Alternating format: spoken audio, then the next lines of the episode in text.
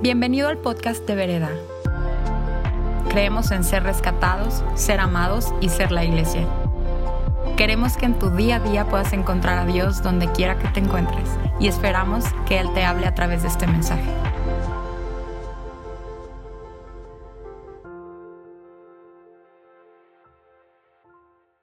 Pero estoy, estoy muy emocionado porque siento que Dios está haciendo algo en medio de nosotros.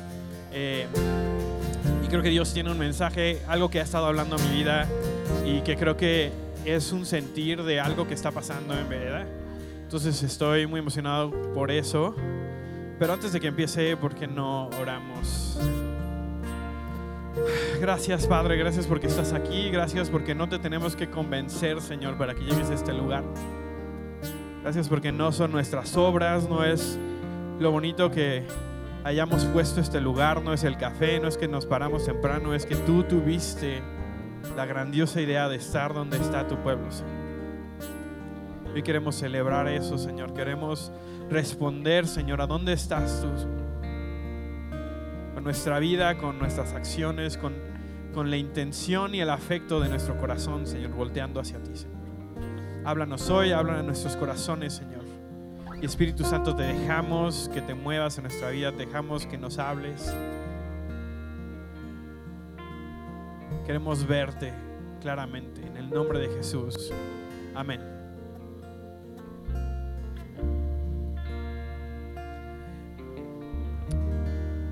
Eh, creo que, no sé ustedes, pero yo soy una persona que he tenido que aprender a estar bien con estar incómodo a veces.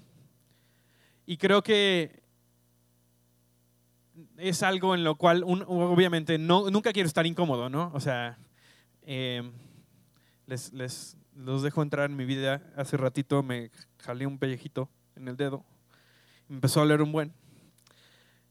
¿Y qué, qué, pasa? No es olor, es una incomodidad acerca de algo, ¿no? Y, y, y, creo que volteé a ver mi vida y constantemente he estado tratando de salirme de momentos incómodos de mi vida.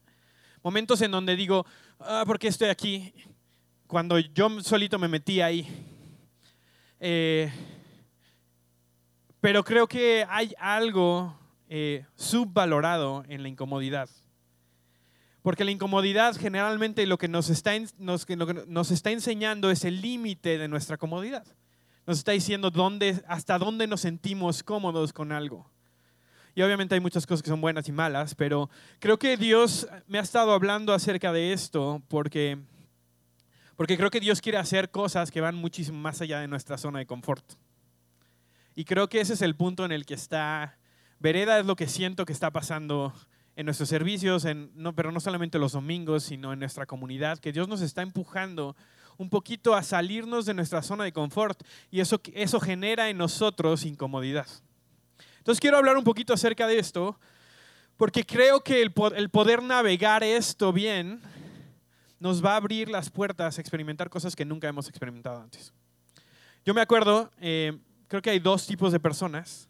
Eh, el primer día de clases, ¿no? Ibas a regresar, o tal vez era tu primer día en la universidad, tu primer día en la prepa, donde sea, y había dos tipos de personas. Uno que ya tenía su mochila, estaba listo para ir, para hacer amigos, y había gente que era así, Dios mío, mañana es el primer día, y no conozco a nadie tal vez.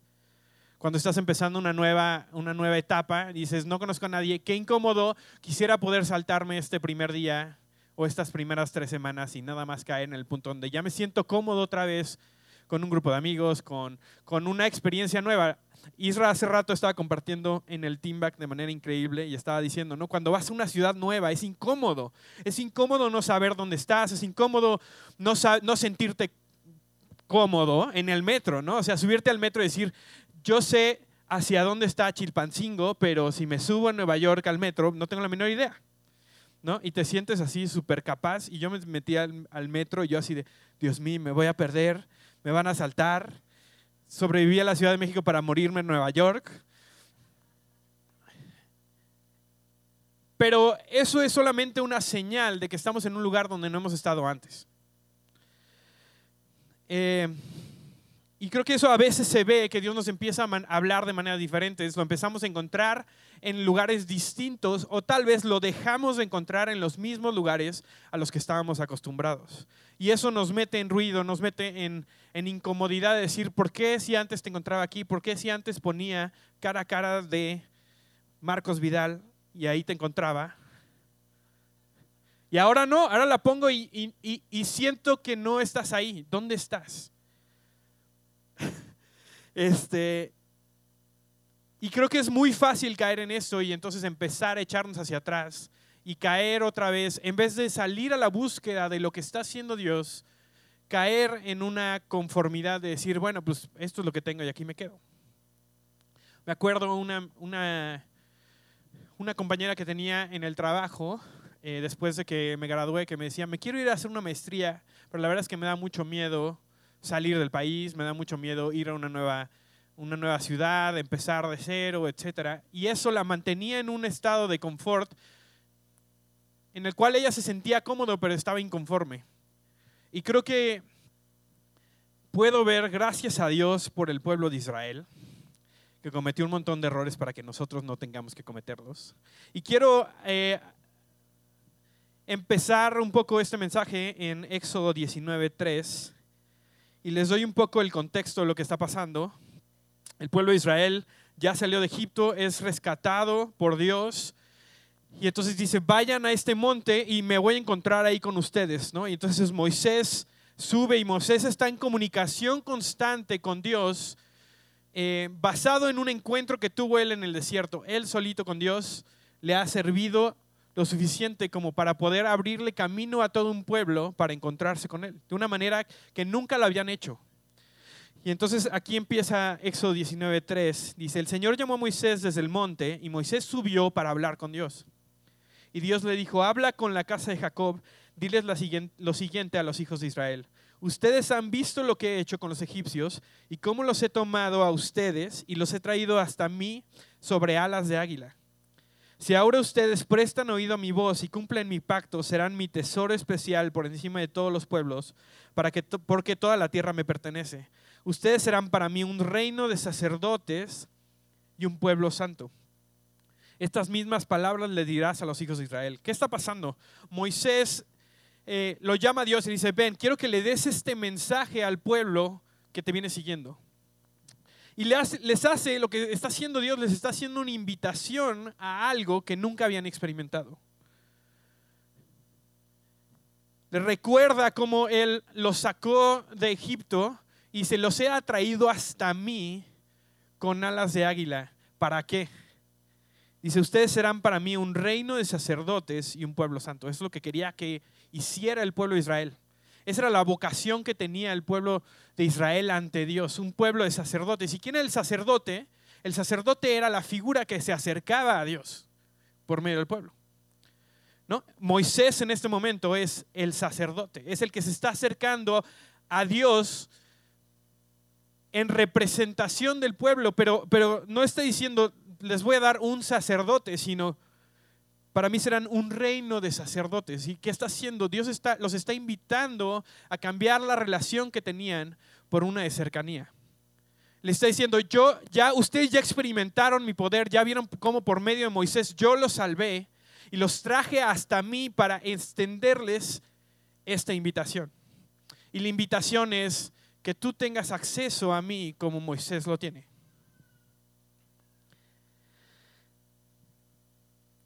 ¿Qué pasa? Los israelitas se asustan porque Dios se presenta con todo lo que es y se presenta en este monte. Dice que había, había eh, relámpagos y truenos y sonidos de trompeta y no sé qué tanto producción ahí, efectos especiales estaba pasando.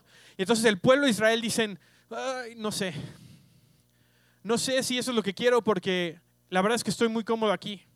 Y ahorita vamos a ver de dónde vienen ¿De dónde viene el pueblo de Israel? En el, en el versículo, en Éxodo 20, 18 al 21, dice, todo el pueblo observaba los relámpagos y el monte que humeaba y escuchaba el sonido de la bocina, no sé qué bocina. Dice, al ver esto, todos temblaban de miedo y se mantuvieron a distancia, pero le dijeron a Moisés, si tú hablas con nosotros, te escucharemos. Pero que no hable Dios con nosotros porque tal vez nos vamos a morir. Moisés le respondió, no tengan miedo, Dios ha venido a ponerlos a prueba para que siempre tengan temor de Él y no pequen. Dice, pero el pueblo se mantuvo a distancia mientras que Moisés se acercó a la oscuridad en donde estaba Dios. Esta historia a mí me impacta mucho porque esto es, es el comienzo de la historia del pueblo de Israel. Este es, esto es su fundamento, este es su, están tomando estas decisiones ahorita que los van a llevar a ser el pueblo de Israel que conocemos después. Y tienen una invitación que Dios les hace. Él dice, yo los rescaté de la esclavitud, los rescaté de esa manera de pensar, los rescaté de que se enseñorearan sobre ustedes y los atraje a mí para ofrecerles una invitación que es que sean mis sacerdotes todos. Y la invitación eh, eh, implícita es, quiero que tú estés cerca de mí. Tú, individuo del pueblo de Israel, no nada más Moisés. Y creo que a veces vemos a Moisés y decimos, bueno, Moisés tomó buenas decisiones, le pegó una piedra, pero fuera de eso todo lo hizo bien. Pero creo que inclusive hasta ahorita estamos viendo los estragos de esta manera de pensar, que es, si tú hablas con nosotros, nosotros estamos bien, pero no nos hagas, no nos hagas subir a hablar con Dios porque igual me muero. ¿Y qué pasa? Tenemos miedo de acercarnos a Dios porque no sabemos qué podemos esperar del otro lado. Pero la invitación de Dios es a cercanía. Y lo que, lo que hace el pueblo de Israel es, eso la verdad es que a mí no me interesa, tú dime qué hacer, yo me quedo aquí, tú sube, después vienes, me cuentas qué tal está y, y yo feliz con eso.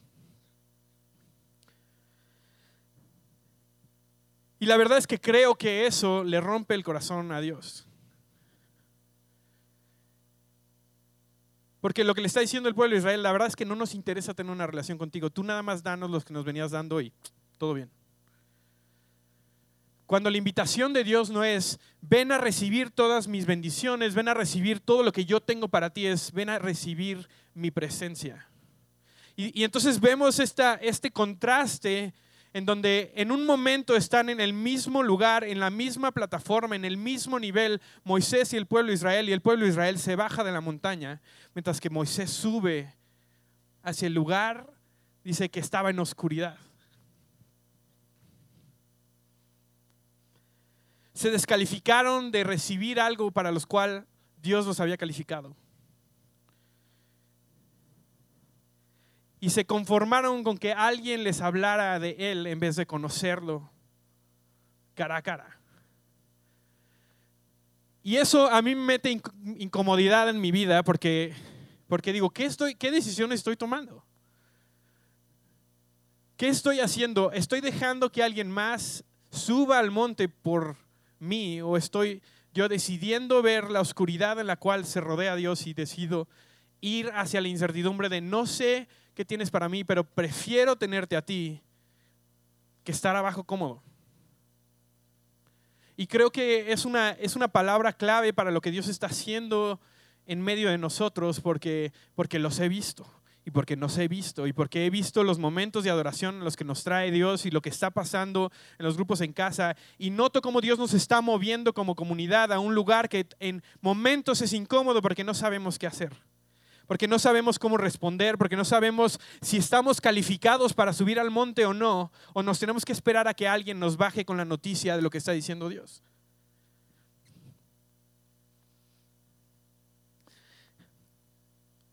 No sé qué haya pensado Moisés al subir, pero yo sé que tenía algo claro que es, yo necesito su presencia. Yo lo necesito a Él. Y más allá de, de, las, de la salvación o del rescate que había recibido, que había visto por su mano, por mano de Dios, para el pueblo de Israel, dijo, yo te necesito a ti. Lo demás, o sea, eso viene contigo, pero yo necesito tenerte a ti. Dice que Él se sube y le pide una cosa a Dios, le dice, quiero verte cara a cara.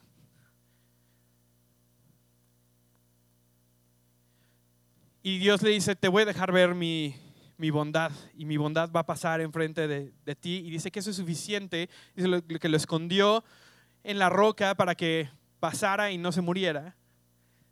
Me encanta la bondad de Dios que inclusive cuando sabe que nos puede matar, dice, yo te voy a esconder de mí para que no te mueras, pero para que puedas ver mi bondad.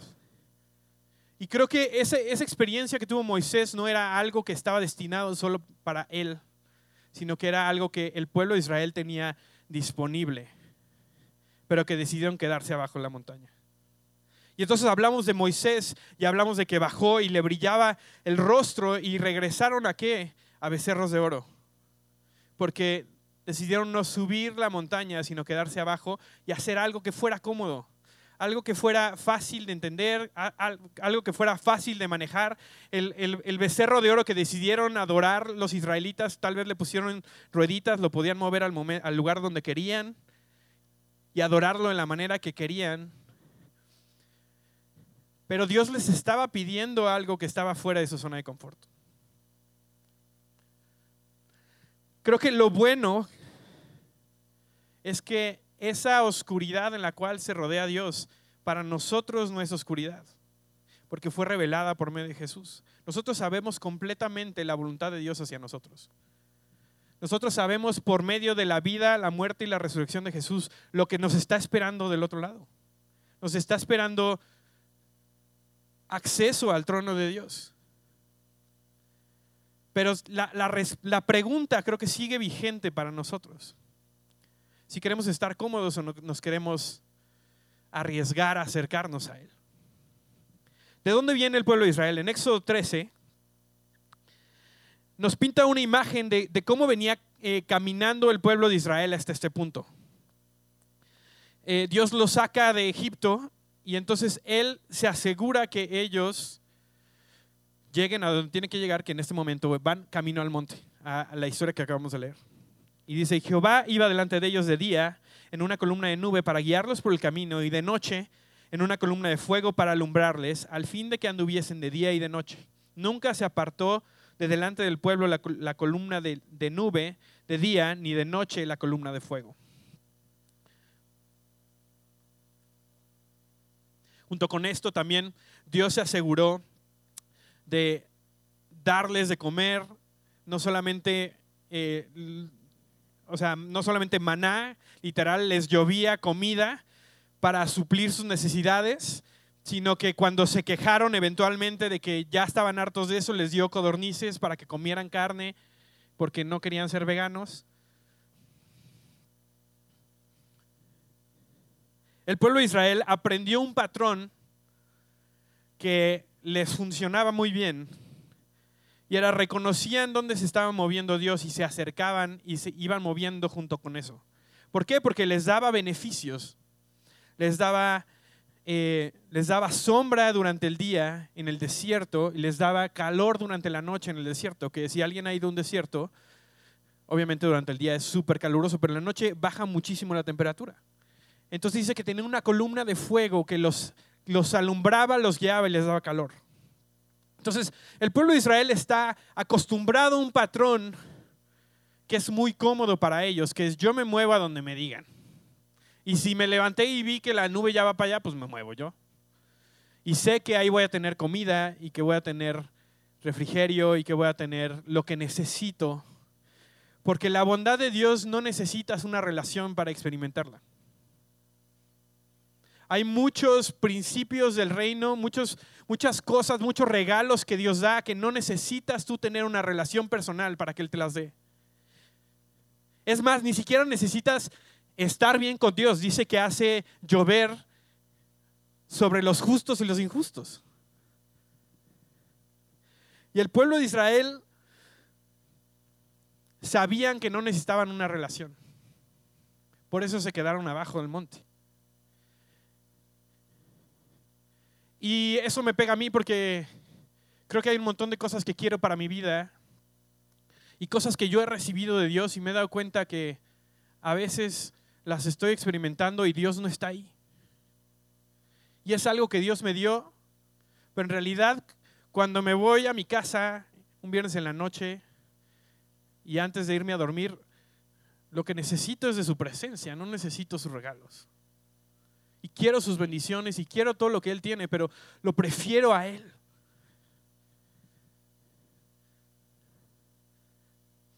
Prefiero tenerlo a Él y ninguno de sus beneficios que tener todas sus bendiciones y sus regalos y no tenerlo a Él. Y Dios no es así, Dios no, Dios no te va a dar su persona sin todo lo que es Él. Pero creo que hay, hay, hay esta tentación de recibir todo lo que Dios tiene para nosotros y venimos, venimos los domingos y, constantemente estamos pidiendo por cosas y creo que eso es completamente legal. ¿sí? No me malentiendan, creo que es, es legal pedirle a Dios quién es, pedirle a Dios las bendiciones que tiene, pero yo lo quiero más a Él que a sus bendiciones.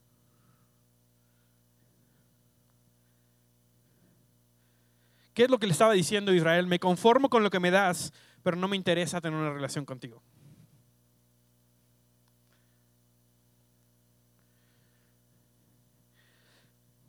Y eso es lo que los lleva a tener esta invitación del rey acercarse a su presencia y a consciente o inconsciente, despreciarla por decir, mejor dame lo que es fácil. Y esto no le estoy diciendo porque creo que ahí estamos todos y que estamos haciendo un muy mal trabajo, etcétera, sino porque, porque creo que veo una invitación que viene de Dios hacia nosotros. Como comunidad, como personas, como en tu familia, en tus grupos en casa, donde sea, Dios está, está extendiendo constantemente esta invitación para saber dónde está tu corazón para saber si quieres más de Él. Porque Él puede seguir bendiciendo tu casa, bendiciendo tus finanzas, bendiciendo tu familia. Pero eso no quiere decir que nuestra relación con Él está creciendo.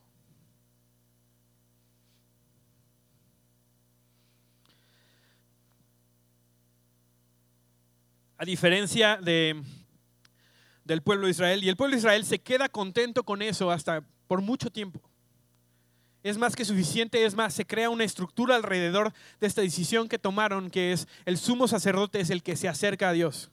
Todos los demás nos quedamos aquí afuera y esa es la ley. Nadie se va a acercar a Dios que esa persona. Nos vamos a quedar afuera para, para que Él nos cuente cómo le fue con Dios. Y vamos a vivir así de año en año. Una vez al año alguien se va a acercar a Dios por nosotros, nos va a regresar, nos va a decir lo que dijo y entonces vamos a seguir así. Y literal hacen una, una estructura gubernamental y, y de cultura alrededor de esa decisión que tomaron de yo no me quiero acercar a Dios, tú acércate por mí. Cuando en realidad la, promesa de Dios, lo que Dios les estaba invitando era que ellos mismos se acercaran. Pero luego llega David. Y nos, sabemos la historia de David. David, el que mató al gigante.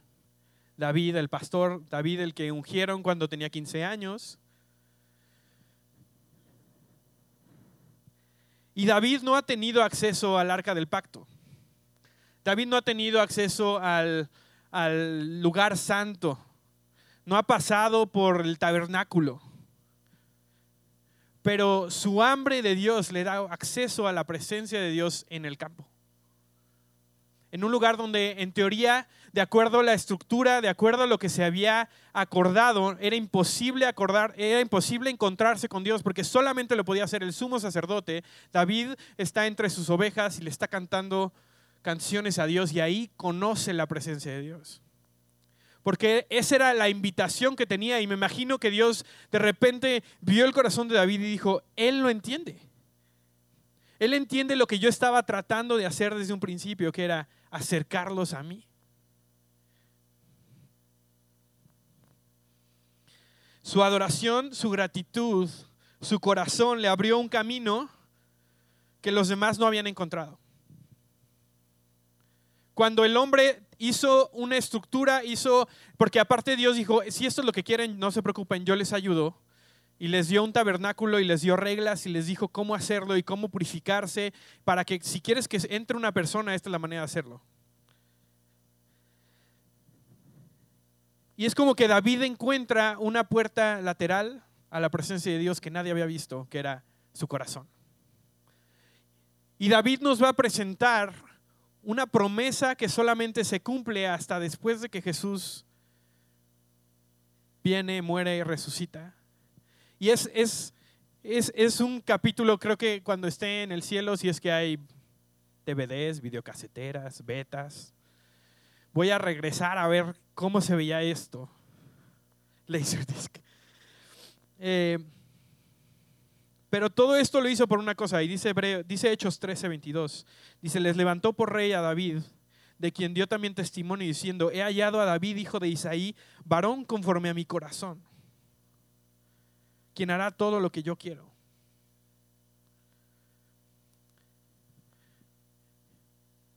Dios no estaba buscando una persona que nada más le dijeran qué hacer, sino que él estaba, estaba dispuesto a hacer lo que sea por estar con Dios.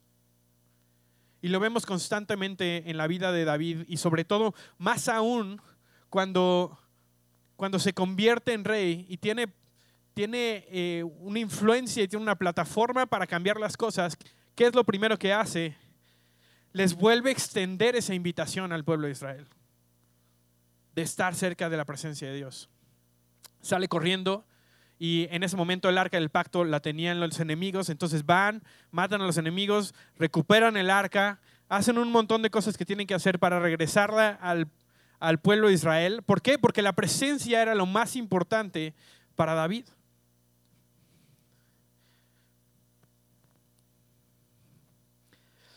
Dios quiere confiarnos el regalo de su presencia, pero pesa nuestro corazón no para saber si está puro o impuro, porque Él ya lidió con el pecado.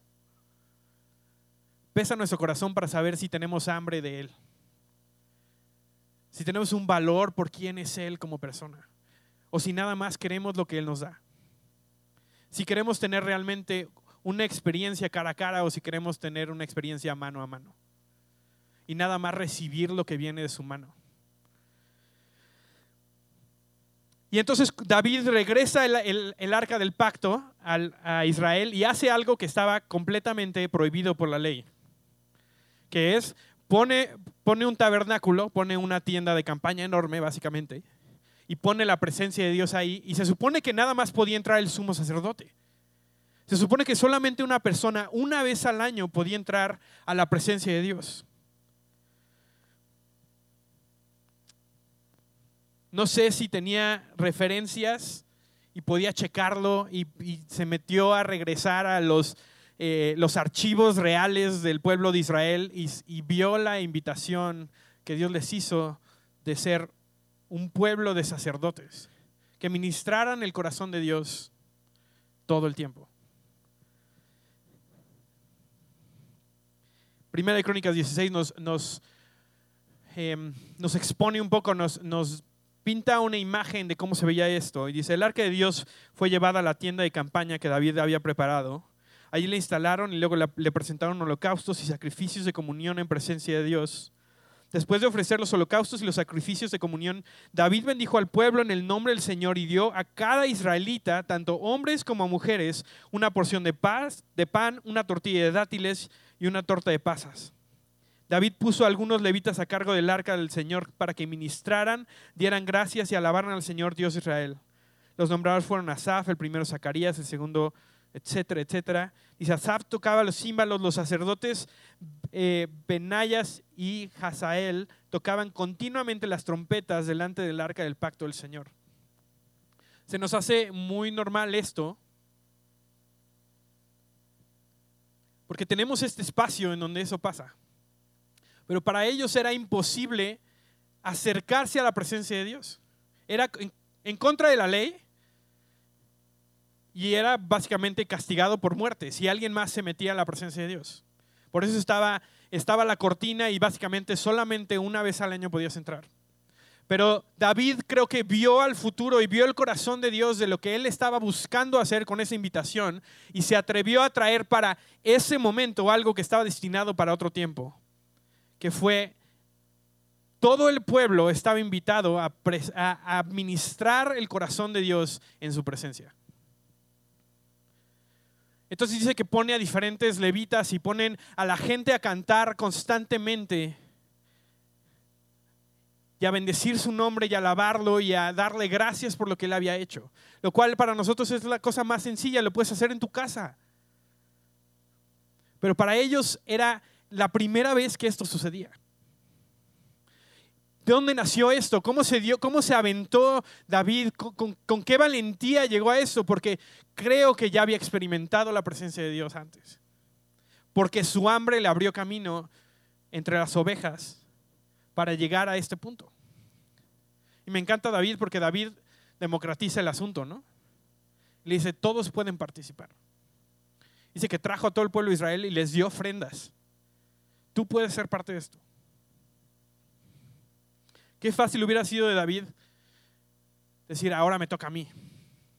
Yo soy el rey, yo voy a ser el sacerdote y yo soy el que conoce a Dios.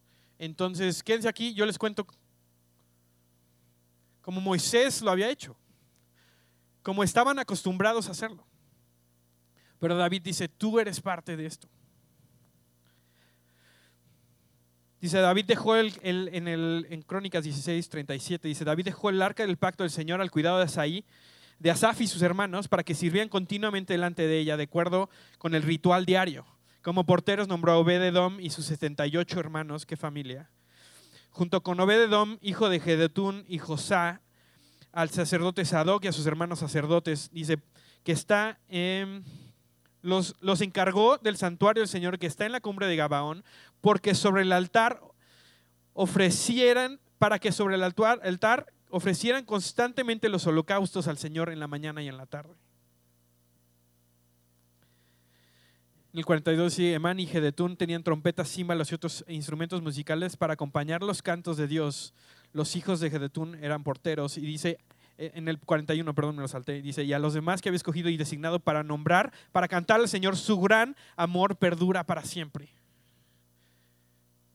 ¿Qué estaba haciendo David? David estaba poniendo en medio de su comunidad, en medio del pueblo de Israel, la cosa más importante que era la presencia de Dios. ¿Qué pasa con eso? Israel se mete en su era dorada. El pueblo de Israel nunca ha tenido un punto más alto que cuando David hizo esto. Pero solamente era un vistazo del corazón de Dios para el hombre. Y fue algo pasajero, fue algo que se terminó. Y decimos, bueno, qué mala onda, me encantaría haber estado ahí para saber qué es lo que pasaba. Pero Jesús dice, es mejor que yo me vaya para que tengan ustedes al Espíritu Santo. ¿Por qué? Porque eso se hizo disponible para nosotros. Ellos estaban buscando un lugar físico en donde poner la presencia de Dios y Dios nos hizo a nosotros su hogar. Nos hizo a nosotros su templo.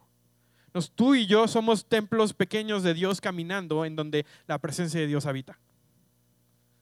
Pero ¿qué pasa?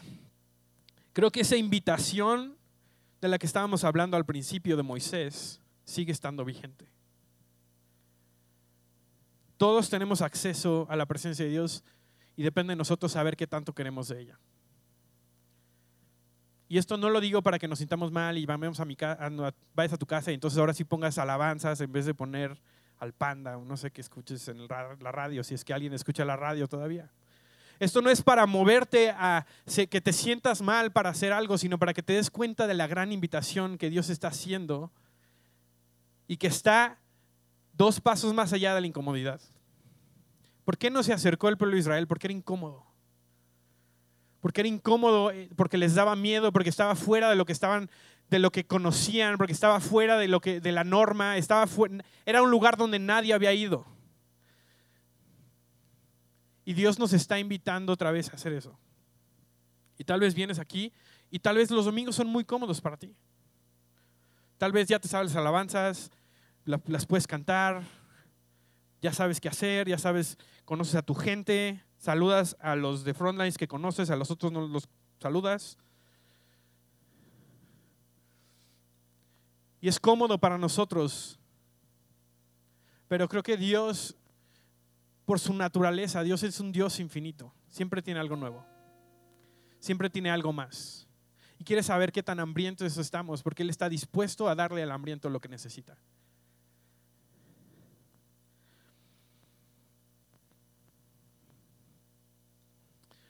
Dios, por medio de Jesús, quitó todas las limitaciones que nos podían eh, alejar de Él. Todas las limitaciones que nos separaban. Por eso el velo fue rasgado de arriba hacia abajo. Él fue el que tuvo la idea de, quitar cualquier separación que pudiera haber entre tú y yo de su presencia.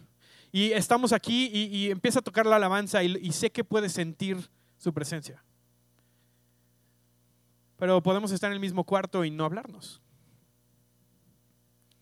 Y eso es a lo que nos quiero motivar y, me, me incluyo yo en esto porque yo siento ese, ese llamado de Dios desde la oscuridad. Ese llamado de Dios desde la incomodidad, ese llamado de Dios de, de ¿por qué si te encontraba aquí y era cómodo, ahora no te encuentro? Y oigo una voz que me dice, ven para acá. Es que yo no estoy en ese cuarto, estoy acá. En Cantares, que solo debe de leerse bajo supervisión adulta. Eh, Cantares 2.14 hay un versículo que me encanta, porque creo que eh, creo que ilustra muy bien ese llamado que tenemos de Dios, acercarnos a Él. Tal vez tú estás aquí y tal vez nunca has tenido una relación de intimidad con Dios. Lo conoces, conoces, eres salvo, has recibido lo que Él tiene para ti, pero, pero dices, ¿cómo se ve eso de, o sea, eso de intimidad me, me saca un poco de onda? ¿Cómo se ve eso? Y es como una persona que conoces poco y te dejan en un cuarto con él solo, más de 15 minutos. Y se te acaban los temas de conversación y dices, ¿y ahora de qué voy a hablar? Y te pones incómodo. Porque la, intimidad requiere de momentos incómodos de los cuales podemos salir para generar conexión. Dice Cantares 2.14, y le está cantando el novio a la novia. Nosotros sabemos que parte del misterio de Dios es que nosotros somos la iglesia y somos la novia.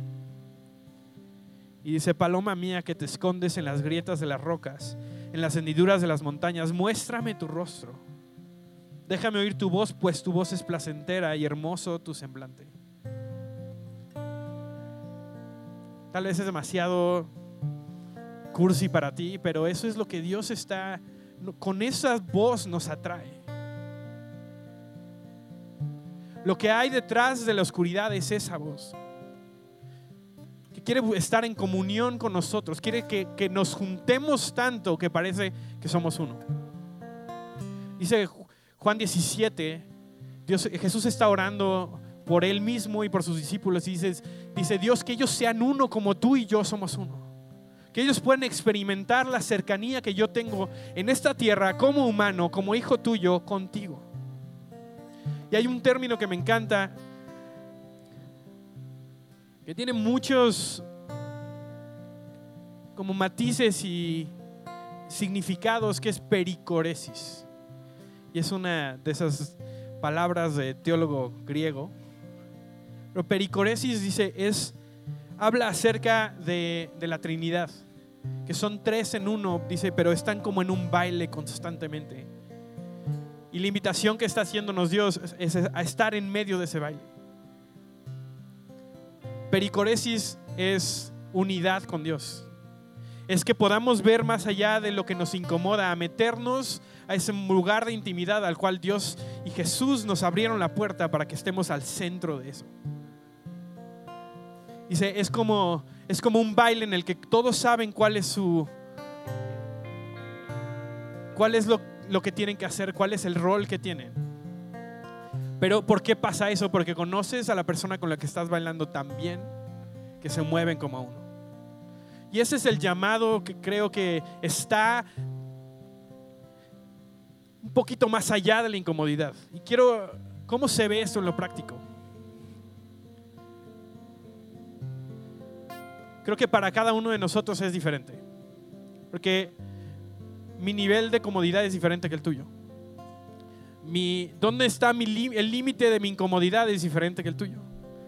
Y tal vez hay algunos aquí que, o sea, el empujar tu incomodidad es levantar tus manos. O el empujar tu incomodidad es cantar en voz alta. O el empujar tu comodidad es levantarte temprano para pasar tiempo con Él. O poner atención cuando está en la alabanza o responder al llamado de lo que Él te está llamando a hacer, que solamente tú sabes. Creo que esto habla de quién queremos ser como iglesia. De alguien que está motivado, una, comunidad que está motivada por encontrarnos con Él más allá de nuestra comodidad. De con encontrarnos con Él más allá de la comodidad, de, de amar a la persona que me hace incómodo, más allá de, de la agenda que yo tengo, más allá de, es que hicieron algo rarísimo los músicos y se quedaron todos callados y Rodo le empezó a cantar y yo qué hago ahí.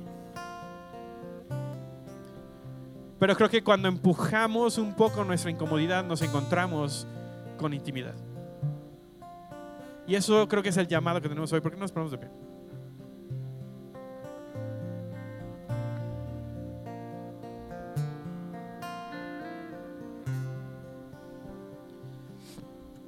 Y si tú estás aquí y como yo, en algún momento has decidido quedarte solamente con los regalos de Dios y no con su persona, hoy es un momento para, para arrepentirnos.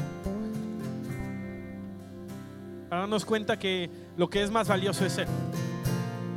¿Y qué crees? Él nunca llega con las manos vacías.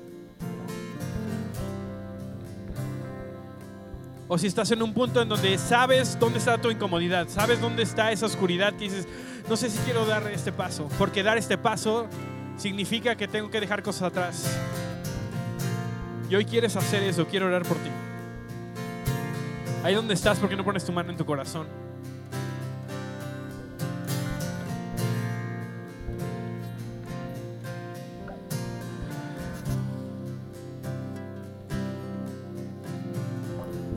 Padre, te amamos. Te amamos porque tú nos amaste primero. hoy estamos aquí y queremos decirte que sí.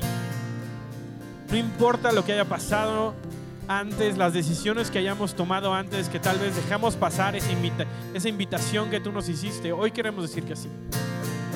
Así que, Señor, si, si hemos buscado tu bendición por encima de tu persona, nos arrepentimos, te pedimos perdón. Y hoy queremos dar un paso, Señor, más allá de nuestra comodidad para encontrarte a cara a cara. Señor, que puedan decir de nosotros, como decían de Moisés, que hablábamos cara a cara con Dios como si fuéramos amigos. Queremos ser tus amigos sobre todas las cosas. Señor, no hay nada más importante que tu presencia, no hay nada más importante que tu persona. Señor, danos valentía, Señor, para ir donde nunca hemos ido antes. Te doy gracias por lo que estás haciendo en medio de nosotros, Señor.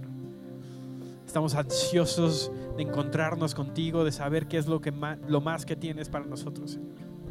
Queremos más de ti, tenemos hambre de ti, Señor, y deja que esa hambre, Señor, crezca, Señor, en nosotros. Señor, sabemos que el hambre también es un regalo tuyo, así que si hoy necesito más hambre, Señor, dame más hambre de ti, Señor. En el nombre de Jesús. Si tú estás aquí hoy y no tienes una relación con Dios, Dices, tal vez la tenía, tal vez en algún momento caminé con Él y, tomé decisiones que me llevaron a alejarme de Él. Hoy hay una oportunidad para acercarte otra vez. Hay otra invitación. Y si tú tal vez has oído de Él, pero no, ni siquiera sabías que tenías una oportunidad de acercarte. Y volteas a verte y dices, ¿cómo me voy a acercar así? Quiero decirte que Jesús vino, murió y resucitó para que tú no tengas nada que te detenga de acercarte a Él. Si tú eres alguna de estas dos personas, si tuviste una relación con Él y te alejaste o dices, yo quiero una relación con Dios, ¿me podrías indicar con tu mano que quisiera hacer una oración junto contigo? Ve sus manos, ve sus manos. Yo voy a hacer una oración y la puedes seguir con mis palabras o puedes hacer tu propia oración. Lo que importa es que venga desde tu corazón.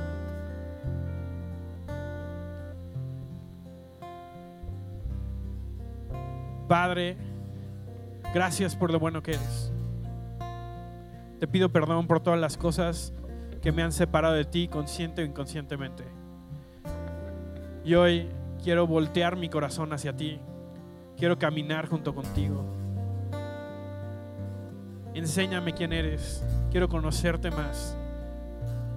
Quiero conocer tu bondad, pero sobre todas las cosas, quiero conocerte a ti. Gracias por esta invitación que nos has extendido. En el nombre de Jesús. Amén.